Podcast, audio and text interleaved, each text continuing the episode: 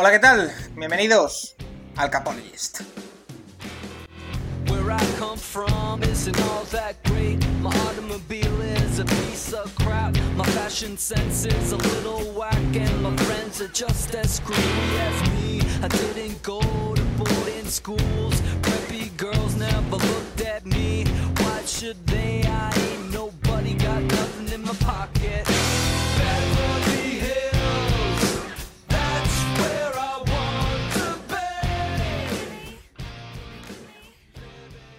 Bienvenidos una semana más al Capologies, el podcast sobre NFL más interactivo. De nuevo esta semana la NFL, su actualidad viene marcada por el tema del conflicto racial que está ocupando todos los, eh, todos los rincones de la sociedad norteamericana desde hace unos días. Eh, esta vez ha, sido Drew Brees eh, la persona protagonista, primero por un quizá error en sus declaraciones que después ha corregido y que ha sido tema de conversación en todos los medios y en toda la NFL, incluido sus propios compañeros de New Orleans Saints, que se sintieron dolidos por esas eh, primeras declaraciones y que después eh, también han reaccionado a sus disculpas. Eh, además de eso, esta semana vamos a aprovechar en el Capologist para estrenar una nueva sección eh, con la que queremos un poco dar un nuevo paso en este podcast de cara al verano. Y es que vamos a empezar el gran reto de la NFL. una serie de juegos con la que queremos intentar descubrir, aunque es muy difícil, quién es la persona que más sabe sobre NFL en España. Empezaremos con un duelo por todo lo alto. Eh, un duelo entre eh, Nacho Cervera y Rafa Cervera, la familia eh, que digo yo siempre que más sabe de fútbol americano de nuestro país, se va a enfrentar cara a cara en nuestro primer gran reto de la NFL por el que intentaremos que vayan pasando, esa es la, la idea, diferentes personas de la comunidad NFL España para que reten o bien a Rafa o bien a Nacho. Además, como siempre, contestaremos a todas vuestras preguntas que nos habéis hecho en el Twitter de arroba el capologist. Con nosotros, como siempre, conmigo, las otras dos partes de este nuestro podcast, eh, empezando como siempre con Rafa Cervera, arroba Rafa Cervera 22. ¿Estás preparado para el gran reto, Rafa?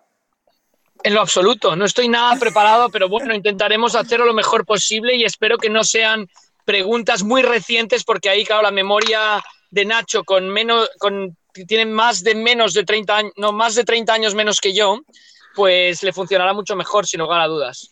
¿Y qué tal la semana? Un poco marcada por el tema de, Drew Brees sobre todo y también ahora más recientemente por el tema de Alvin Cook. Son los dos temas que tratamos de actualidad, pero ¿qué te deja la semana? Pues que me comí ahí una hamburguesa Ruta 66 espectacular para cenar. Eh, la recomiendo a todo el mundo. Celebramos que Santi, mi hijo, ya acabó el último examen de la carrera de periodismo. Ah, muy bien. Y espectacular, ¿eh? La, la, Ruta 66. Y luego sobre temas de Drew Brees, NFL y todo lo que ha ocurrido. Primero, como ya dije la semana pasada, condeno totalmente el racismo y bueno, muchos de los hechos que he ido realizando en mi vida, acciones hablan sobre ello, que mejor hablar por las acciones. Eh, segundo, cualquier tipo de violencia. Y sobre temas Drew Brees, NFL y esto, prefiero no opinar, Paco, porque como sabes, soy parte interesada, porque todavía trabajo los partidos internacionales con la NFL, aunque este año no vayan a ver, espero que el siguiente sí, y pues yo creo que cualquiera para remitirse a una opinión del NFL o de la Asociación de Jugadores Opuesto, yo creo que no soy la persona indicada para hacerlo. Entonces, os escucho cuando entre el debate sobre este tema con mucha atención. Eh, Nacho Cervera, arroba Nacho Cervera 6. Eh, ¿Has estudiado, Nacho, para el gran reto o no? Es que yo de momento todavía no sé de qué va. O sea, no has dado ninguna pista. Esa, es en gran parte el, gustillo ¿no? de esto. El primer día eh, solo, debo, solo puedo decir, adelantar, y lo vamos a, escuchar en aproximadamente una hora. Son tres juegos, ¿vale? Eh, cada uno distinto y tiene cinco pruebas cada juego. Es decir, eh, vamos a ver qué, qué sale de ahí. Creo que puede salir algo entretenido. ¿Qué tal la semana? Bien, bien, bueno junio, época de exámenes, pero bueno, aquí poco a poco. o sea que, por lo que estoy viendo, ya estáis eh, os estáis poniendo en modo eh, verano, en modo. Ahora sí que sí la NFL poquita cosa. Porque, bueno, eh, la verdad que más allá del tema Drew Brees y lo de Dalvin Cook, eh, hay poquito bueno, y que... Jake Fromm, eh, también, que vaya declaraciones. Jake Fromm, vaya declaraciones. Sí, bueno, también, también. Eh, empezamos, si os parece, eh, Rafa, con el tema de Alvin Cook, que es lo, es lo más reciente, y es que el running back de Minnesota Vikings, para nosotros, y creo que es una opinión consensuada, uno de los mejores de, toda la, la, NFL, si se mantiene sano, que ha sido uno de sus grandes problemas en sus primeras temporadas en la liga, ha anunciado o se ha filtrado que eh, va a hacer holdout. Es decir, eh, es último año de contrato, no le han renovado todavía los Vikings y eh, parece que no va a jugar, Rafa. Bueno, el tema de los, sobre todo el tema de los holdouts, sí parece que está parece que no. El tema de los holdouts es curioso porque si nos remontamos hace unos 20 años, funcionaba bastante bien. El jugador que hacía holdout se acababa saliendo con la suya. Quedaba muy mal visto por la prensa, etcétera pero al final se acababa saliendo con la suya. En cambio, últimamente yo creo que los equipos han aguantado más, o sea, en el fondo es, es como una partida esto, ¿no? De ver quién aguanta más, quién sostiene como em, hasta el último segundo, quién no enseña sus cartas y eh, los últimos holdouts no han salido tan bien a los jugadores. Entonces, yo lo único que puedo decir es que el holdout no le, no le hace ninguna gracia al club, ninguna gracia, que es una medida de super presión yo creo que no es que afecte tanto el hecho del training camp sí, training camp no, sino que te sales un poco de esa disciplina y como decíamos, me parece, y esto Nacho tendrá mejor registro, que los holdouts últimamente no han acabado saliendo tan bien a los protagonistas. Bueno, sobre todo en el caso de, running backs, porque se me viene a la mente Melvin Gordon, se me viene a la mente Le'Veon Bell, eh, que eh, Melvin Gordon al final tuvo que claudicar y volver eh, cuando ya había comenzado la temporada. Eh, Le'Veon Bell directamente estuvo un año sin, jugar y aunque consiguió un buen contrato en los Jets, parece que no ha sido el mismo. Eh, con respecto a ese holdout de, de Dalvin Cook, eh, que por ahora es no voy a entrenar y no voy a participar en partidos, pero todavía queda muchísimo. Eh, nuestros compañeros de, Cap Issue, un, tweet que, un Twitter que recomendamos bastante para seguir todo este tema de los entresijos del Cap, del, del Salary Cap, etc., nos apuntan que en The Athletic plantean tres escenarios para el holdout de, Dalvin Cook. El primero es que eh, cumpla su amenaza, entre comillas, no juegue nada en 2021, o sea, esté un año en blanco como Le'Veon Bell, por lo tanto sería agente libre restringido en 2021. Si lo renuevan, eh, puede ser normalmente antes del training camp, que es la fecha habitual eh, en este tipo de casos, sería lo más normal, creo yo, que le renueven antes de que comience el training camp, todavía queda bastante. Y la tercera situación es que Cook eh, se presentara a los entrenamientos y así se asegurara ser eh, agente libre no restringido en 2021. Eh, entre ser agente libre restringido y serlo no restringido, Nacho, hay bastante diferencia. Sí, sí, no, hay muchísima, porque básicamente si eres agente libre restringido, él al ser segunda ronda le pueden poner un, tag de, de agente libre restringido de segunda ronda y cobra 3 millones en vez de 15, entonces hay que verlo.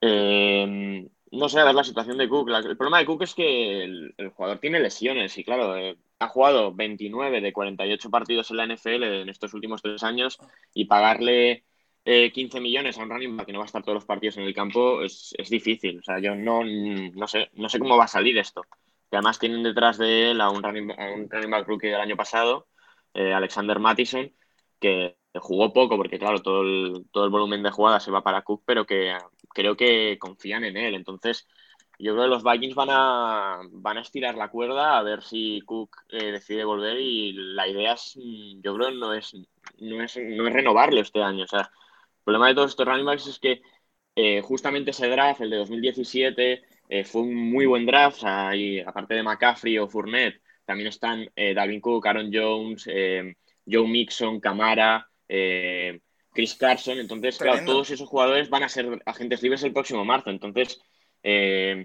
no sé, si Dalvin Cook tiene una lesión, una, una, lesión durante la temporada o algo, a lo mejor en vez de cobrar 15 millones está cobrando 5 el año que viene. Entonces, es una situación muy difícil para él. lo mismo para todos. Rafa, ¿tú también lo ves difícil que los Vikings renueven a Cook? ¿Tú lo harías? Sí, sí, sí, bueno, yo, yo estaría muy... Vamos a ver qué ocurre, pero yo creo que él tiene las de perder, ¿eh? Si entra en este, bueno, por lo menos en la línea Vikings. Y es curioso, Paco, pero los grandes holdouts de la historia, que ahora estaba intentando recordar algunos que hubiera vivido Barry Foster con los Steelers, Emmitt Smith, eh, casi todos, bueno, todos, muchos, ¿no? Los que habíamos, habíais mencionado vosotros ahora, está en la posición de running back, que quieras que no es la más controvertida por el castigo que reciben, la durabilidad que tienen y lo que cobran. Entonces, poner todo eso en un pote es, es complicado, ¿no? Cuando veíamos la renovación de McCaffrey, etcétera. Y un poco lo que comentáis, si hay tantos que salen de un sitio, pues a veces el club prefiere no hipotecarse con un, con un running back, es curioso, ¿no? Eh, y Nacho, si al final eh, tuvieras que ofrecer un dinero a Dalvin Cook, ¿en qué nivel lo pondrías? Es decir, hemos visto una renovación eh, tremenda de, de, McCaffrey, que todos pensamos que es merecida, pero ¿en qué nivel pondrías a, Dalvin Cook? ¿Qué sería para ti el dinero adecuado que pagarían los, los Vikings? Buah, es que, a ver, yo, no, es que no pagaría mucho a los running la verdad. O sea, pero no sé, a ver, es buen running la cosa es eso es la durabilidad. O sea, McCaffrey no se lesiona nunca. O sea, McCaffrey no se ha perdido un partido en tres años. Se ha perdido 19. Entonces, eh, no sé, a lo mejor en torno a los 10 millones, pero claro, él no, él no creo que quiera aceptar 10 millones. Él va a pedir 15. Y claro, entre 10 y 15 la negociación está muy lejos. Ahora mismo eh, los eh, quarterbacks, ay, perdón, los running backs que están mejor pagados por media de, de salario son McCaffrey con 16, Ezequiel Elliott con 15, Le'Veon Bell con 13, David Johnson con 13, vaya telita. Sí, este ya no. Este va a salir, este el año que viene está cortado. Henry con 10,2, Kendian Drake 8,4, Melvin Gordon 8, Saquon Barclay 7,7, Leonard Fournette 6,7 y el décimo es Austin Eckler 6,1. Eh, yo veo más, abajo de este bastantes jugadores que cobran muy poco porque todavía están en contrato rookie, así que ese es otro de los grandes problemas. está en contrato rookie, o sea, la cosa es que un running back rookie está en el top 10 de los running backs. Claro, y no te encuentras, no te encuentras en otras posiciones. Y un comentario que, es interesante, cuando renuevan los Panthers a McCaffrey, en el fondo desestabilizan un poco a los rivales. ¿eh? Es, muy curioso, pero, pero lo hacen ipso facto, porque ahora todos los de la generación McCaffrey pues van a pedir el oro y el moro, está claro. Y que les, pero es contradictorio porque les viene también mucho por detrás, es decir, eh, tienen mucho, lo que decía Nacho, tienen mucho donde elegir los equipos y eh, en Spot Track eh, daban también otro dato que es Dalvin Cook es el número 46 ahora mismo en salario entre los running backs es el número 18 entre los jugadores de los Vikings y su valor, eh, su estimación de valor eh, de Spotrack es 11 millones al año, que es más o menos lo que decías tú, Nacho. Sí, pero claro, eso depende mucho del contrato rookie. Claro, Aaron Jones o Carson, que fueron quinta y séptima ronda, no cobran nada. O sea, deben estar entre los 51 contratos más altos porque llevan tres años en la liga del equipo. Si no, o sea, es la cosa de ser rookie. O sea, también esto de, las, de McAfee con desestabilizando el mercado va a pasar lo mismo con Kittel. Es decir, si tienes que renovar un Tyrant, renóvalo ya porque a la que renueve Kittel van a subir todos los salarios muchísimo. Y después de los de Austin Hooper con Cleveland, también. Sí. Eh, y, es otro es otro que se va a poner en huelga eh, de aquí a unas semanas, ¿eh? como no lo he encontrado. que, que, nadie se espere que Kittel haga la pretemporada si no tiene contrato. ¿Quiere, quiere dinero de wide receiver, según quiere dinero, quiere dinero de wide receiver. Claro, es que es básicamente el mejor jugador del equipo. Entonces, y pasa todo por él. Entonces no, no, tiene sentido que le paguen como a Austin Hooper. Pues eh, habrá que estar muy pendiente. El otro tema, Nacho, como decíamos al inicio, es un poco eh, todo lo que ha venido después del asesinato de George Floyd, como comentábamos la semana pasada, esa, eh, esa lucha racial por la, mejora de los derechos en la que siguen involucrándose tanto jugadores como directivos e incluso el comisionado de la NFL porque ha sorprendido con un vídeo en el que ha pedido perdón porque la NFL eh, no ha, según eh, Roger Godel, eh, no actuó como debía en el, en el, pasado. Y es un propósito de enmienda, es lo que decíamos, ¿no? la semana pasada un poco. estamos viendo pasos hacia adelante de la NFL y además el tema de Drew Brees que tras, bueno, caer en la trampa, se podría decir un poco, de, de poner la bandera y, compararlo con el tema racial, dijo que él no iba a defender nunca a nadie que faltara respeto a la bandera, después pidió perdón porque, bueno, salió, bueno, salieron muchas críticas hacia su persona después de esas declaraciones y después aclaró que él siempre había estado del lado de, de los derechos igualitarios para eh, los afroamericanos y, los blancos, etcétera, etcétera, y que se había equivocado. Eh, Nacho, ¿qué te deja esta, esta secuencia de acontecimientos de esta semana? Bueno, pasas adelante. Eso sí, esto sí que no lo recordaba. Obviamente esto no, ha pasado nunca. yo la semana pasada decía que no sabía si cómo había actuado la NFL en casos anteriores, pero un vídeo de Godel nunca había habido. Eso es así. Y claro, eh, es un paso adelante muy importante. Eh, es, el vídeo de Godel es una respuesta a un vídeo que hacen los jugadores el día anterior, en el que eh, de Michael Thomas con Tyran Matthew, con Barkley, creo que también está Sherman por ahí, pero eh, y bien, a ver, es lo que tiene que decir. Hay gente que le ha acusado de muy, eh, de, digamos, eh, una visión muy de empresa, pero es que es lo que es. Al final la NFL es una empresa que tiene que cuidar por sus, por sus acciones y por el dinero que va ganando y tiene que medir muy bien las palabras, pero es un paso adelante muy importante esto de Godel. Y lo de con respecto al tema Brice, que bueno, quizá eh, eh, vimos como sus propios, sí, sus propios compañeros, ¿no? Le pusieron en Twitter cosas eh, un poco indirectas, pero... Sí, durante unas horas parecía que los Saints se caían, pero bueno, ya parece que ha habido una reunión, se han aclarado cosas y bueno, siempre va a haber alguien que, no te digo dentro del equipo, pues siempre va a haber alguien que se lo, que se lo recrimine, pero bueno, al final Brice es el líder del equipo, o sea, no es dentro de la situación, pues eh, se habla y sigue más o menos la cosa normal. El problema, con, por ejemplo, con Jake Fromm es que Jake Fromm no es nadie en los Bills. Y claro, eh, que, un señor, que un señor que no, no estado nunca en ese vestuario haga los comentarios que hace y claro, va a llegar de aquí a un mes al training camp y va a estar alguno de la línea defensiva esperándole, diciéndole, diciéndole tres cosas. Y algún golpe se va a llevar de más en la pretemporada de recaditos de los comentarios. Pero bueno, de momento no le han cortado y no sé si tienen intención los Bills de cortarle. Bueno, habrá que, que, estar pendiente. También en este tipo de cosas la posición importa. No es lo mismo ser Drew Brees que ser Jack Fromm, como tú dices. O sea que habrá que, estar eh, pendiente. Si os parece, pasamos ya directamente al turno de, preguntas, como siempre, en, nuestro Twitter, arroba el Capologist. Nos han dejado bastantes, ¿eh? Incluso hoy que estamos grabando antes, el día martes 9 estamos grabando por la mañana en lugar de por la tarde como habitualmente. Nos han dejado bastantes, así que eh, vamos con, ellas. Eh, nos pregunta Luco del Arco. Si el año que viene hay que reducir el salary cap, ¿por qué posición empezaríais a, recortar? Eh, Rafa, aquí corrígeme, pero entiendo, ahora le preguntaremos a Nacho, que es el que tiene más conocimiento técnico sobre esto, pero si hay un recorte del cap porque hay menos ingresos, que, los, que lo más probable es que lo haya, no va a ser un recorte radical del cap, eh, se hará una proyección a X años y se irá reduciendo año a año. O sea que no veremos un descenso de, me lo invento, 50 millones sobre los 200 que hay este año de CAP. Es decir, no va a ser tan dramático, sino que supongo que sería un plan de, choque, reducción de daños, y, pero probablemente sí vaya a bajar. Sí, lo primero que hay que apuntar es que el CAP vendría, a la reducción, probable reducción del CAP vendría por la falta de público, la falta de ingresos de la NFL debido a todo lo que ha ocurrido que los jugadores se llevan el 48% de la, de la facturación de la, de la NFL y que entonces ese 48% se vería reducido. Ahora es importante lo que dices. Ese cap podría prorratearse en años para que el impacto no fuera tan grande, eso lo tiene que estudiar la liga. Y la otra posibilidad no es que te dicen, oye, tienes tanto menos de cap, eh, córtame a tal y a cual. No, yo creo que entonces también hablaríamos de una reestructuración de los, de los salarios y de los top, me imagino, eh, para que no se vieran afectados, porque claro, si no, los que se verían afectados sería la clase pobre, entre comillas, de la NFL, porque nadie se va a deshacer de, una estrella por no poder llegar al CAP. Entonces, yo creo que más bien los jugadores acordarían reducir un porcentaje para que el efecto en el CAP fuera equitativo entre todos los jugadores. Nacho, no te veo muy de acuerdo. Estamos, yo estoy, eh.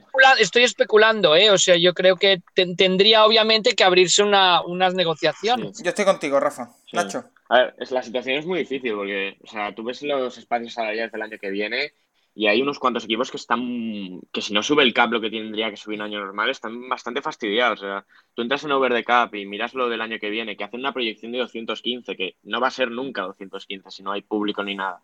Y claro, ves que, por ejemplo, los Eagles sobre 215, ¿eh? este año tenemos 198, pues sobre 215 tienen menos 50 millones ahora mismo. O sea, un equipo, ponte que los Eagles el año que viene, en vez de ser 215, 198, están 70 millones por encima del cap. Ponte a cortar gente. O sea, no, es que no hay... ¿a quién cortas? Es que casi tienes que cortar a Carson Wentz. O sea, y los Saints están en, ahora mismo están en menos 34, que si el Cam no sube y es el de este año, están en menos 51. O sea, eh, no sé, son equipos que. Pues, o sea, obviamente Esto- aquí. esto, hay equipos que Nacho, están Nacho, esto denota la importancia, por eso es tan importante ver si juega público, si va público o no, por eso es tan importante si se juegan todos los partidos o no. No es solo el hecho de, uy, vamos a ver un partido de NFL sin público, eh, me gusta más o menos, no, es que el futuro de equipos, el futuro de la competición, el futuro de la liga, eh, depende de esto. Yo creo, como Sí, te no. digo, que si hay un descenso eh, del CAP, eh, porque no se pueden jugar todos los partidos, porque hay cualquier problema o porque eh, se tiene que jugar toda a puerta cerrada, eh, será prorrateado. Pero si, Sí, hay- pero, si se, si se claro, queda... Si se ya ya Paco, el metiendo- punto, el punto de Nacho que está muy bien es que al prorratearlo tampoco puede ser injusto, ¿no? O sea, no puedes premiar a los equipos. O sea, esto es como una hipoteca, por así decirlo, ¿no? Sí, los pero equipos. claro.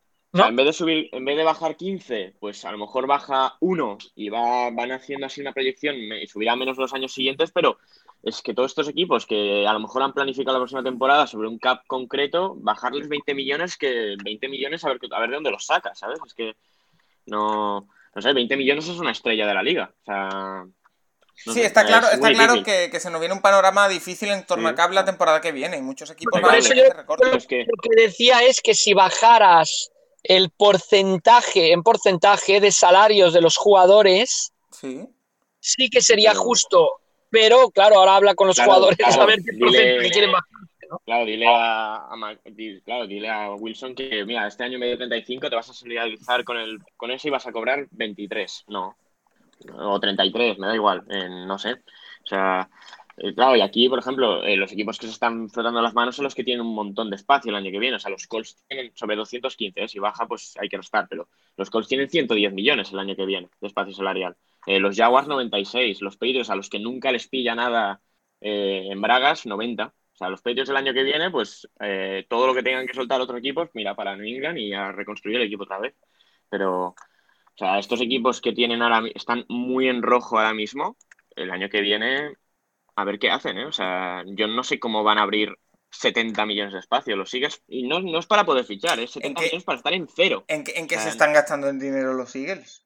en muchísimos jugadores. Ahora no- a ver si me abre que, a ver, es que tienen, tienen muchísimos jugadores muy sobre, eh, muy por encima del precio, o sea, muy por encima, por encima del precio de mercado. Bueno, no, el, claro, el están precio, el precio de ganar una Super Bowl, ¿no? Sí, pero a ver, por ejemplo, el año que viene tienen a, obviamente, a Wentz en 34 millones. que, bueno, 34. sí, 34, pero claro, Fletcher. Cox es altísimo también. Sí, sacó, eh, mira, Wentz 34, Fletcher Cox 22, Uf, Alshon Jeffrey 18, que no va a estar, pero claro, son 10 millones de cap si no está, o sea, realmente ahorras 8. Eh, Brandon Graham, el Parrasher 18, eh, el right tackle Lane Johnson 16, eh, Darius Slay 15, o sea, tienen, no sé, o sea, lo normal es no tener más de 5 o 6 jugadores por encima de 10 millones y estos tienen 2, 4, 6, tienen 11 tíos por encima de 10 millones. qué o sea, vértigo me acaba de entrar. Uf, No, es, es un tema muy interesante a ver cómo se desarrolla, porque también yo hablaba de reducción en porcentaje, pero ¿qué haces con el dinero muerto? Tampoco puedes. Claro, no, la cosa es eso. O sea, el claro, dinero muerto es dinero muerto, ¿no? Claro, puedes cortar a Fletcher Cox, pero es que te estás, solo estás ganando 7 millones de espacio. O sea, no- También- no, te vale la pena. También te digo una cosa, esto Nacho refuerza la teoría de que en la NFL hay que ir año a año. Es decir, no puedes ir haciendo esta. Evidentemente es un negocio de eh, deportivo Sí, de, alto nivel, de alta ingeniería eh, económica, pero eh, quizá un poco el cuento de la lechera de uy, el año que viene me va a crecer X. Pues puede pasar cosas como esto, que es totalmente inesperado y, y una desgracia, y ese X no es. ¿Me explico? Entonces, también. eh, Ya, pero tienes que tener. A los buenos les tienes que pagar al final. en Pero esto. es el reto, Paco, un poco empresarial, ¿no? O Sí. sea, las empresas que hacen provisiones a cinco años o a tres años y que ahora ah, pues tienen que volverlas a hacer por lo que ha ocurrido, ¿no? Pues un un poco año más o- te Claro, traslada. Bueno, que, que es todo esto, apasionante. pues- yo, yo propondría un caso de estudio en alguna escuela de negocios dirigido por Nacho Cervera, además, No, ¿eh? no, Porque yo paso. No, pero- interesante Por ¿eh? ejemplo, los que tienen que pagar al quarterback, pues eh, Mahomes, eh, los Chiefs tienen 32 el año que viene, que si se reduce ahí, pues, pues van a tener que meter tijera. Eh, Texans tienen 21 sobre 215, o sea, realmente si pones sobre el salario actual tienen 5 o 6. O sea, y, hay y que yo, ver eso. y yo digo algo, eh, también, 36. también gana mucha importancia el draft del año que viene. Es decir, Sí, bueno, y, el de este. claro, pues, ¿no? Y sobre todo el que, el que, viene porque el de este ya ha pasado, pero eh, eh, podemos ver equipos que, por ejemplo, me, me, lo invento, Filadelfia, que hemos visto que va a tener problemas notorios, que empieza a intentar que empiece a intentar eh, acumular picks, acumular picks de las tres primeras rondas o cuatro para intentar reconstruir por ahí la plantilla. Eh, entonces, sí poder cuadrar salarios. Habrá que, estar muy pendientes porque me parece un tema mm, súper interesante y que seguro que va a salir a lo largo del verano y de la próxima temporada. Aunque ya estamos pensando en la off-season del año que viene. O sea, eh, vamos a ir, a ir viéndolo. Eh, la siguiente pregunta nos la hace ese pico Jade Attack, eh, que como siempre nos ha dejado algunas eh, cuestiones. La primera es, creo que se ha renegado injustamente del juego de carrera en los últimos años. ¿Qué opinión tenéis al respecto? ¿Creéis que la NFL actual está viviendo un cierto renacer de las ofensivas terrestres? Bueno, yo voy a responder muy fácilmente. lo hemos hablado hace un poquito. hace unos años hubo un draft increíble de running backs lo que eso, evidentemente, el tener más talento en la posición ayuda a que se le dé más importancia al juego de carrera. Igualmente, sí que es verdad que estoy viendo eh, un cierto renacer de ese juego, eh, Rafa, sobre todo con la posibilidad que hablábamos la semana pasada y otras semanas. Eh, muchos equipos jugando con dos running backs porque uno puede recibir y otro puede correr. muchos running backs muy flexibles. Eh, muy polivalentes, eso también está ayudando a que, a que, bueno, a que renazca el juego de carrera. Y corebacks también más corredores, ¿no? Como, como Jackson, por ejemplo. Em, yo, yo soy un fan, pero bueno, volvemos a decir, yo soy muy tradicional en esto, de eso, del juego de carrera. Antes se decía que el juego de carrera preparaba el pase. Es decir, cuando subían muchos a la línea a taparte el juego de carrera, entonces pasabas. Después se cambió de mentalidad, se cambió la mentalidad de decir, el juego de pase te permite correr, es decir, si paso, paso, paso, al final se tiran para atrás y entonces corro. Yo soy más de la primera, de la primera mm, opción y vimos que los equipos que mejor corrieron la campaña pasada y el mejor ejemplo son los 49ers, que con un coreback que cuando hicimos nuestro top de coreback no estaba probablemente en el top 10 de la liga, llegaron hasta la Super Bowl y acariciaron ganar la Super Bowl. Entonces yo, yo sí que creo que el juego de carrera es fundamental, que vale la pena establecerlo, que depende del personal que tengas. Siempre, en general, pues la tele, las reglas, todo ha, orientado ha sido orientado a proteger el juego de pase porque es más espectacular, está claro. Pero también, eh, Rafa, quizá, eh, aquí no sé si me equivoco, pero quizá eh, el juego de carrera siempre se ha concebido como un tipo de juego poco atractivo, muy farragoso, pero la carrera de estos últimos años no es la misma carrera de los años 80. Es decir, ahora yo creo que se es mucho más ambicioso desde la carrera que lo que se era antes. Sí, sí Paco, pero ¿qué prefieres? Eh, cogiendo la duelo, duelo de playoffs, eh, ¿prefieres los Titans o los Patriots? O sea, ¿prefieres los Patriots de Brady en su mejor expresión o los Titans de Derek Henry en, su mejor expresión, ¿no? Yo, yo con eso diría puntos suspensivos. Yo, como quiero ganar, yo creo que lo han hecho muy bien los Titans. Ahora, quizá lo otro es más espectacular, quizás es más espectacular hablar de Rodgers, hablar de Breeze, hablar de, mm, de Wilson, hablar de Brady, que hablar de Henry, hablar de Carson, hablar de mm, Elliot, no lo sé. Eh, Nacho, eh, lo decía Rafa, Derrick Henry es el último ejemplo quizá de, running back que ha llevado a su equipo muy lejos en playoff y eso quizá eh, habla un poco a las claras del renacimiento, si se podría llamar así, del juego de carrera. O sea, yo en esto coincido con lo que dice Katanowski, de que yo creo que vivimos en la época en la que mejores running back size, a mejor media, digamos. O sea, yo creo que a lo mejor, como decía Albert hace un par de programas, eh, a lo mejor los mejores running backs no son los actuales, pero sí que la media es muchísimo más alta hoy en día. Es decir, todos los equipos tienen al menos un running muy bueno. Un apunte con poca durabilidad también, con menos durabilidad. Sí, no estamos hablando de que duraban 12, 15 años, digamos, ¿no? Sí, hoy en día, bueno, o sea, tú ves, hay equipos que tienen dos y tres running backs muy buenos. O sea, tú ves lo que tiene, lo que han tenido los Saints con Mark Ingram y con Camara, o por ejemplo, eh, lo que tiene ahora Seattle con dos running backs de, de mil yardas y otro primera ronda, pues esto antes no, no estaba. Y a ver, la cosa es eh, que el, juego de carrera, claro que es importante. De ahí a pagar running backs es otro tema. Y yo creo que, por ejemplo, con un mal juego de pase y un buen juego de carrera no llegas a la Super Bowl de ninguna manera. Y en cambio, con un juego de carrera justito y un gran juego de pase, puedes llegar, eh, puedes llegar sin problemas a la Super Bowl. O sea, hemos visto en los Chiefs, por ejemplo, que con un running back eh, de uno más de la liga, también Williams, pues han llegado allí por Mahomes. En cambio, eh, la época de, Alex Smith con un running back potente, eh, pues no, no llegaban. O sea, les faltaba ese punto extra que tiene, que tiene Mahomes. Pues sí, al final yo creo que, es un poco lo que dices, ¿no? es vital el juego de carrera, creo yo, para construir un buen equipo, pero no es imprescindible, al menos por ahora, y, estamos viendo un cambio en el estilo de juego, como digo, porque eh, hay una variante en la que eh, empieza a disiparse esa línea entre el juego ofensivo de, de, carrera y el juego ofensivo de aéreo, en el momento en el que empieza a haber eh, se me ocurre el ejemplo de Karim Hunt, por ejemplo, ese tipo de, running backs un poco híbridos, ahí se disipa ese tipo de, ofensivas eh, de límites y empezamos a ver cosas eh, mixtas que pueden ser el, futuro. Así que... Sí, un poco Dallas, Paco, por ejemplo, sería tu ejemplo. Yo creo lo que hemos visto en Dallas, yo creo que se va adaptando todo. Se va adaptando todo bastante al perfil de jugador que hay. O sea, Ahora van decayendo en los corebacks típicos pocket passers que teníamos maravillosos en los últimos años.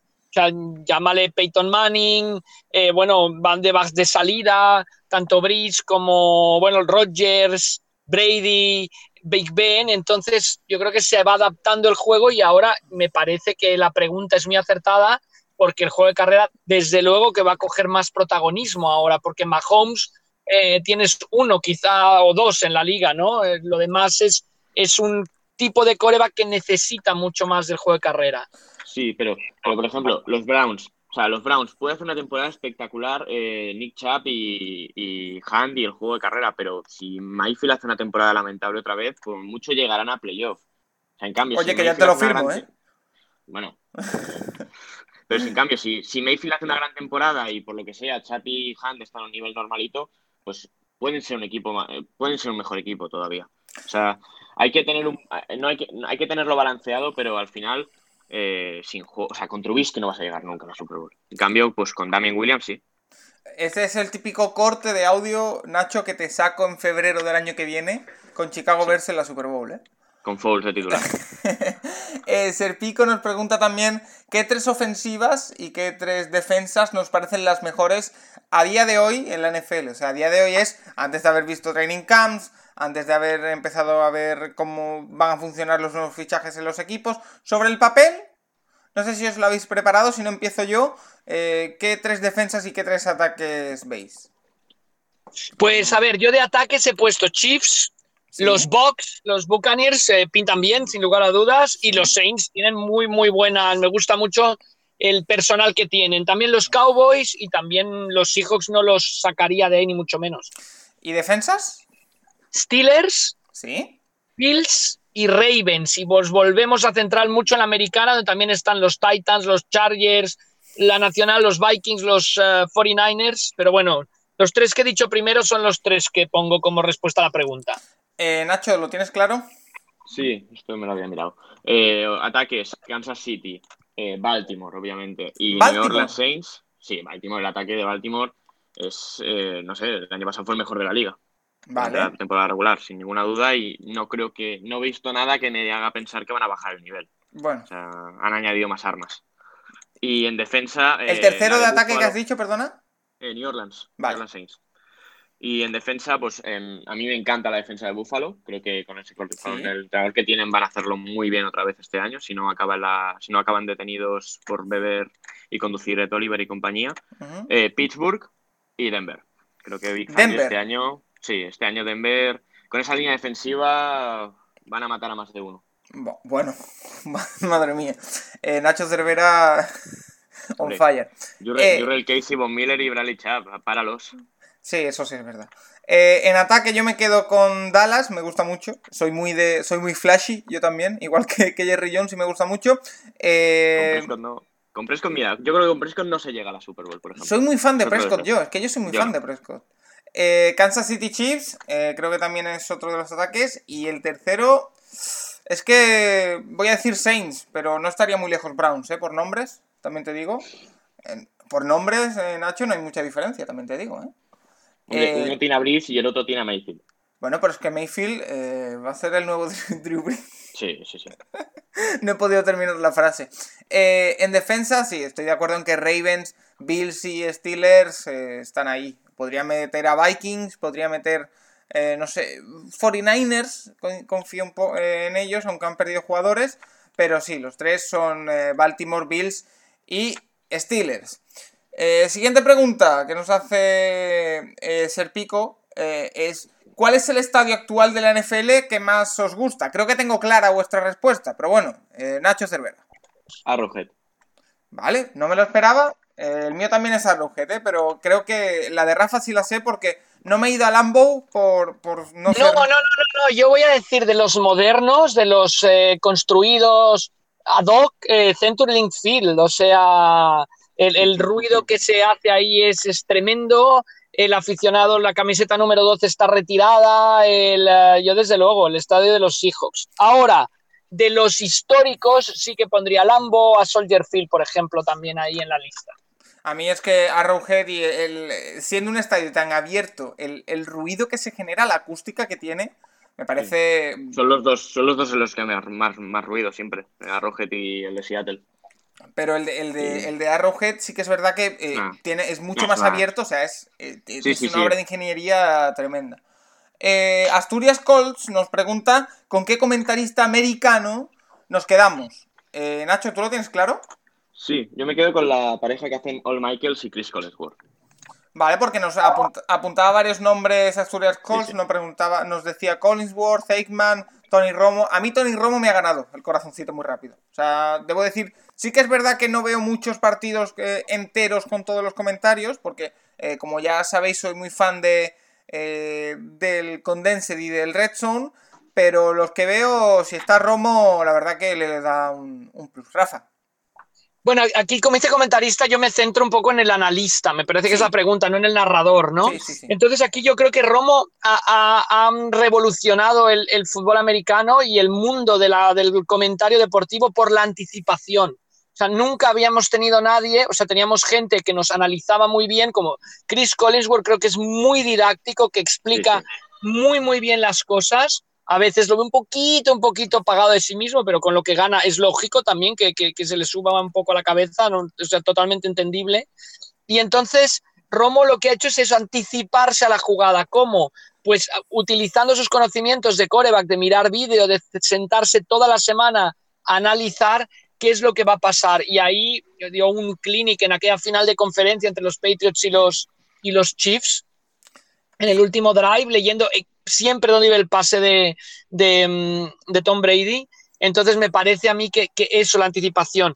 A mí me gusta muchísimo, muchísimo como, como comenta por la cercanía con el público y tal, uno que no está en la, en la cumbre, pero se me hace muy bueno, que es Brian Boldinger, que justo además se catapultó a, raíz de la, de la, NFL Europa y me parece que es muy, muy bueno. Y, y luego creo, creo que queda totalmente fuera, o sea, no, no, no compite en esa primera división, aunque está pues porque fue un gran jugador y porque lleva ahí mucho tiempo Troy Aikman. En el manejo del lenguaje, en muchas cosas se me queda muy, muy uh, justo comparándolo con Collinsworth y con Romo.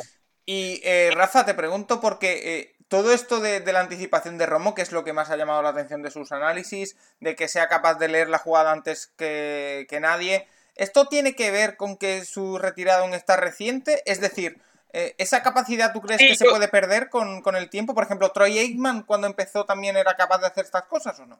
Bueno, es que no, es que no se hacía o no se arriesgaba, por así decirlo. Yo creo que lo de Romo es muy buena la pregunta, Paco, porque sí que tiene que ver, porque él pasa a comentar al minuto uno de dejar de jugar, con lo cual tiene muy frescos los sistemas de todos los equipos, que esto obviamente si ha pasado un tiempo ya no lo tienes. Claro, ahora, ahora el reto de Romo es mantenerlo, ¿no? Es intentar mantener esa, esa, frescura, ¿no? De, esa anticipación. Pero claro, es que es, el comentario por excelencia. O sea, es como cuando tú, o sea, cuando dices siempre que colocan esta formación van allá y van, es que es, ya me parece espectacular, ¿no? Lo, lo que ha conseguido Tony Romo y que le da muchísima, muchísima credibilidad al, comentarista, ¿no? El, yo qué sé, el que está comentando fútbol y decir en este tipo de córner van a primer palo y vayan a primer palo es que lo tiene muy estudiado, ¿no? No el que te comenta pues cualquier otra cosa, ¿no? La potencia del salto, que está muy bien, ¿eh? pero que yo creo que lo que aporta también es mucho en eso.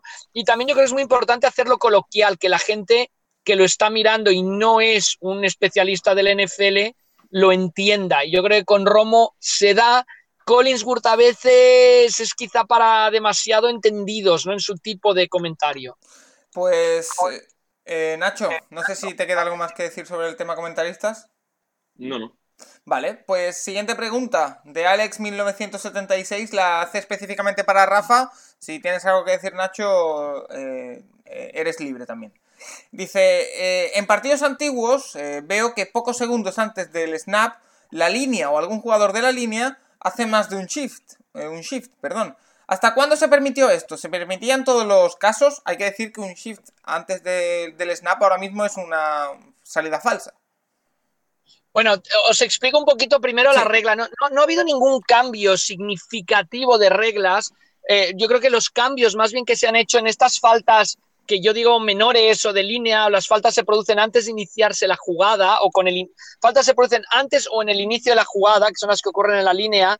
No ha habido un cambio significativo, o sea, los cambios que han habido han favorecido a la defensa.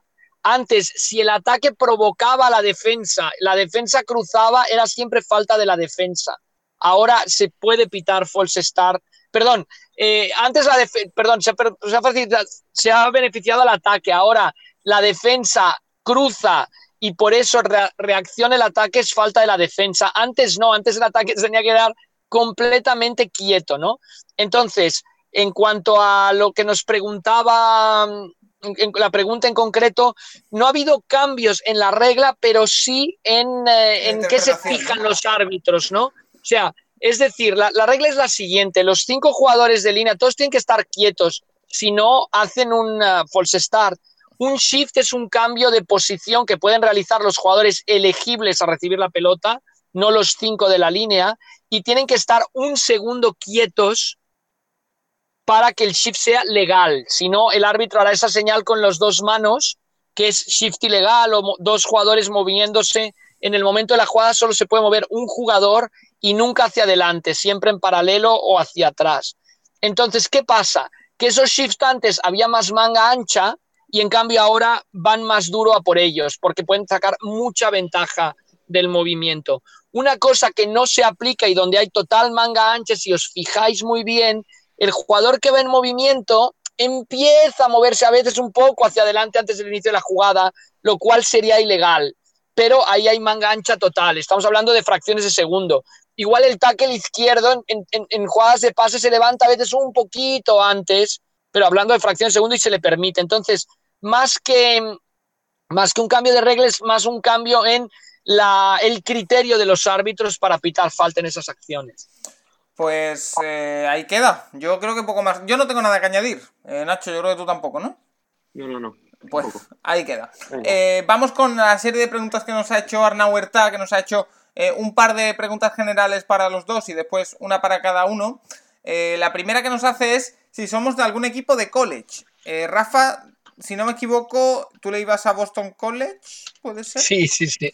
No te equivocas, no, no, no. Yo como trabajé varios veranos en la zona de Cape Cod dando clases en un, en un campamento de verano, pues me hice muy de Boston College, además justo coincidió la era de, de Doc Flurry en el 84 y luego además el entrenador de Boston College de aquella época vino a entrenar a los Barcelona Dragons. Entonces yo me hice de muy de Boston College, aunque bueno, yo, yo sigo el college, obviamente tienes tu equipo y ya Sabes que quizá las aspiraciones son cero de Boston College cada inicio de temporada. Con Matt Ryan llegaron a estar número uno de la nación una semana. Una semana. Luego perdimos contra Florida State y se acabó. Pero bueno, eh, sí, sí, sí. Si metes de quién, pues, pues de Boston College, clarísimo. Y no solo en fútbol americano, también en baloncesto, en hockey hielo y en béisbol mm, no son muy buenos, pero bueno. ¿Cómo, cómo les van el resto de deportes? Más o menos. Que sean el hockey y hielo eran muy, muy potentes. Eh, Johnny Hockey, el estrella de los Calgary Flames, es un ex Boston College, o sea que pues se juega. los deportes hay un Johnny que le ponen el nombre del deporte detrás o qué? Johnny sí, sí, sí, Johnny Football, Johnny Hockey, pero, pero este lo ha hecho mejor que Manciel, ¿eh? Y, bueno, pero por la zona, ¿no? También, Paco, Norma, es muy interesante la película Milagro, que estudia el, equipo aquel que ganó los Juegos Olímpicos del 80 de hockey sobre hielo. Eh, claro, todos los jugadores eran de Minnesota o de Boston, y entonces era como eh, mantenerlos unidos, ¿no? aunque había una gran rivalidad sobre el hielo en, la, en las universidades, ¿no? Entonces, o Boston College más ahí en fútbol se defienden bastante, suelen tener buenos equipos, pero no como para aspirar al, campeonato tampoco, en fútbol soccer, ¿eh? me refiero. Yo debo decir personalmente que mi cuota de sufrimiento como aficionado la tengo copada, entonces no tengo ningún equipo de college football. Me viene mejor a la hora de verlo y a la hora de, leer sobre ello porque no tengo ningún tipo de, de parcialidad. Entonces, en baloncesto sí que es verdad que no sé ciertamente por qué. Fue un año que empecé a ver el Madness y me decanté por Gonzaga, por los jugadores que tenía, pero en fútbol la verdad que no, tengo ninguna preferencia. Nacho Cervera, ¿tú? Yo soy de jugadores más que de equipos. el año pasado era muy de burro, este año creo que si se juega bastante de fields. Y no sé, a lo mejor algún otro, eh, también era muy de LAM el año pasado, por ejemplo, no sé, este año a ver qué... Sobre todo jugadores que se, que se presentan al draft, que es para a ver, la competición me gusta, pero también o sea que, para eso. Básicamente aquí se puede eh, dividir a las personas que ven el college por eh, la pura competición y la gente que ve el college como la antesala de la NFL, que no es ni mejor ni peor. Pero bueno, eh, al final, Nacho, la, la NCAA, el college lo ves más como antesala de la NFL, ¿no? Para ver jugadores y demás que como, una, que como la competición en sí, ¿no? A ver, también la competición, pero sí, también ponerte a. O sea, te ves un partido y te fijar a lo mejor más a lo mejor en algún jugador que se vaya a presentar al draft que en otro, pero sí. Esto, eh, Rafa, esto, esto me parece interesante a la hora de, de la NCAA como organización, cómo ve a sus aficionados. Es decir, más allá de lo de que tiene un, potencial local tremendo, el aficionado generalista, entre comillas, eh, no sé si la NCAA tiene contemplado que lo ve más como una antesala de NFL o como por la competición en sí para mejorarla o para tocar cosas en el formato. Yo creo que el, bueno, hay, no sé si sea el 60, el 70% es un loco de, su universidad. Y luego sí que hay un porcentaje muy grande que más que por la NFL lo sigue porque, porque por estar enfermo, entre comillas, y enfermo en bien, como nosotros, del fútbol americano. ¿No? O sea, el, fútbol americano universitario es el segundo, es la segunda liga de Estados Unidos en seguimiento por delante de, la NBA o del Major League Baseball o del hockey o de la. Entonces, o sea, yo creo que los tipos de seguir y se ven los partidos de jueves por la noche, por ejemplo, en la, en la ESPN, donde un encuentro entre un Virginia Tech y Georgia Tech, en el fondo es una rivalidad, eh, luego tiene muchísimos seguidores por todo el país. Entonces, yo creo que ese es el enfoque que dan. También tengo que decir, en la línea de la pregunta, que me encanta, admiro la mística, ¿no? Lo, que, lo que hay alrededor de la Universidad de Notre Dame. O sea, yo no soy de Notre Dame porque de pequeño pues estaba cerca de Boston y, y pues me tira Boston College, pero todo, o sea, si dijera qué universidad te gustaría que fuera tu hija pequeña, que todavía no va a la universidad, pues a Notre Dame con los ojos cerrados antes que a Boston College, ¿no?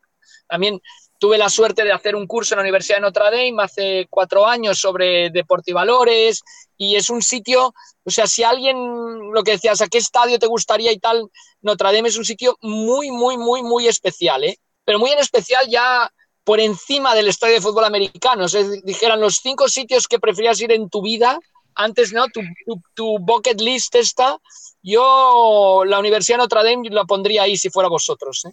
Pues... Eh, bueno, eh, yo hay alguna universidad que, me gustaría también ¿eh? ¿eh? ir, pero ya no, estoy en, edad.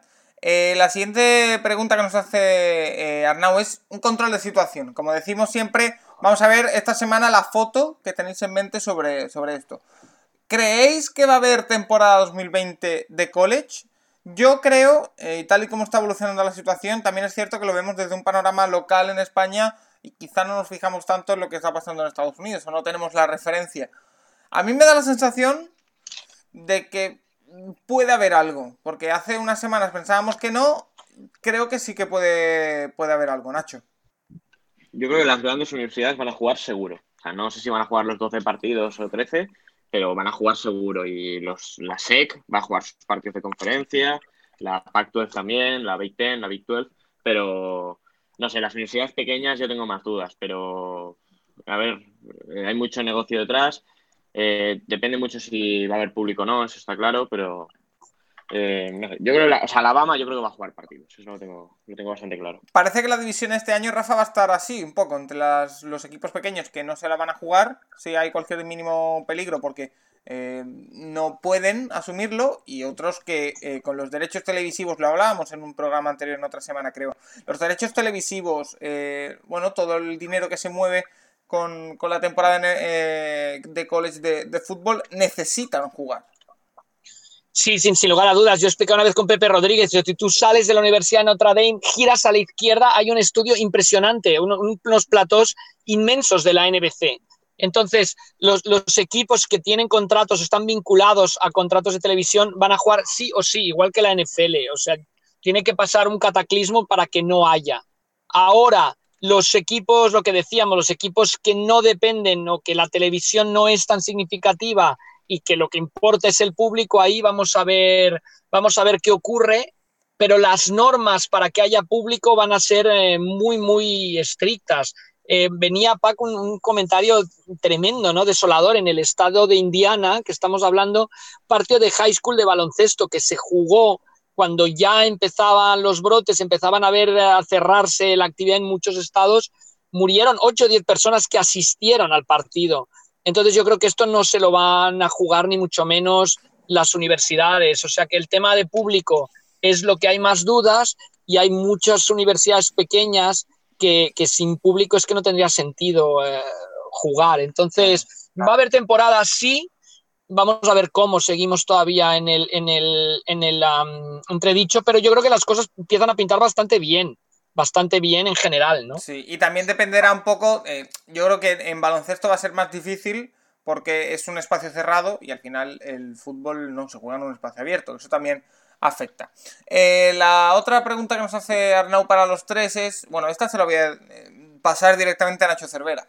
Eh, más allá de Lawrence y Fields, los dos quarterbacks que apuntan a ser el número uno del próximo draft, ¿qué otro, ¿hay algún otro quarterback de college que te guste para el draft del año que viene? A ver, el draft del año que viene es potente ¿eh? en quarterbacks. por ejemplo, Alejandro Montoro de Root Running hizo un mock draft días después del draft de este año sobre el del año que viene y metía cinco chicos ya en primera ronda. Entonces, ¿Y dónde los metemos a tanto quarterback? Si hablamos de cinco en, a falta de un año, significa que, bueno, alguno se caerá, pero cinco o seis ¿eh? puede haber sin problemas el año que viene. Eh, sí, a ver, eh, por ejemplo, el que va a jugar en Georgia este año, que es un jugador que el año pasado estaba en Wake Forest, eh, tiene buena pinta, pero tiene que demostrarlo. Entonces, si, para él sí que es muy importante que haya temporada, por ejemplo, que es Jamie Newman, juega en Wake, eh, en Wake Forest el año pasado. Luego, Trey Lance, que sí que juega en una universidad muy pequeña, juega en North Dakota State, que fue la universidad a la que fue Wentz, por ejemplo. Y claro, este North Dakota State, pues no sé si va a jugar este año, pero bueno, es un, es un chico que tiene muy buena pinta. Y el, creo que el otro que metía en primera ronda era Brock eh, Purdy, que era de, de, Iowa State. Y luego, pues sí, alguno más se meterá. Sí que hay alguno que es eh, underclassman, entonces no se puede presentar este año, pero eh, sí, vamos a ver un draft potente en quarterbacks. Y sí que hay espacio, eh, Paco, en la liga. O sea, los Saints van a tener que coger quarterbacks seguramente, los Steelers también pueden acabar cogiendo, Patriots, no sé, los Lions se acaban muy mal, o sí, vosotros mismos acabáis fatal, ya veremos. o, o bueno, todos estos quarterbacks de tercer año, si tienen un mal año, su equipo puede coger quarterbacks sin problema. Eh, wow. yo, no, yo no veo un panorama tan abierto, eh, pero habrá que. Los, todavía, por ejemplo, los Bears si tienen un mal año, quarterback nuevo y a, y a jugar. Eh, Nacho, aprovecho y, y, te lanzo la pregunta que nos ha hecho específicamente Arnau para ti, y es que seguimos todos muy interesados, me incluyo, en tu futuro académico, porque al final todos dependemos. Yo, me, yo desde ya estoy subido al carro de Nacho Cervera, porque todos sus éxitos eh, serán también los nuestros. Pregunta Arnau, ¿qué es más probable? ¿Aprobar Electrotecnia la primera o que Clowny firme con Seattle Seahawks? Mm, Electrotecnia la aprobé a la primera el cuatri pasado, Pues ya está. Eh, no sé, Clowny parece que está rechazando ofertas muy con mucho dinero de por medio. 18 millones de los Browns, ¿eh? No sé si es verdad eso, o sea, es lo que decían en el artículo ese, pero si es verdad, yo no sé en qué mundo vive. ¿A, qué, ¿A qué puede estar esperando Clowny, Nacho? Mm, no sé, a que le toque la lotería o a que alguien le dé millones y se retire, no sé, no sé, no sé qué espera, o sea, una línea como la de Browns, que no vas a estar solo como el año pasado en Seattle, es que es... Es que imagínate, imagínate, imagínate esa defensa, Garrett, Vernon, ah, Clowney... Sí.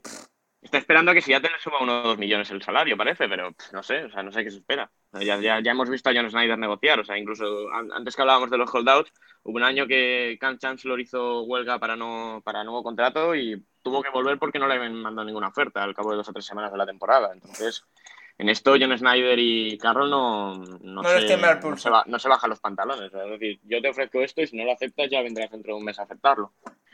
Pues bueno, eh, no sé qué espera. Otra semana más en la que Clowny sigue sin, equipo.